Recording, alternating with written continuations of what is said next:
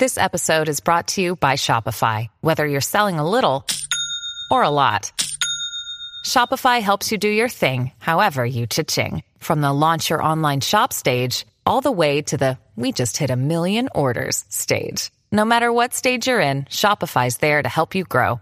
Sign up for a $1 per month trial period at shopify.com slash special offer, all lowercase. That's shopify.com slash special offer. 天下武功出少林，这句话称赞的是少林武功的创始人达摩祖师，以及传说中由他撰写的武林秘籍《易筋经》。菩提达摩祖师原来是天竺人，于南北朝时期来到中国，被认为是我国佛教禅宗的始祖。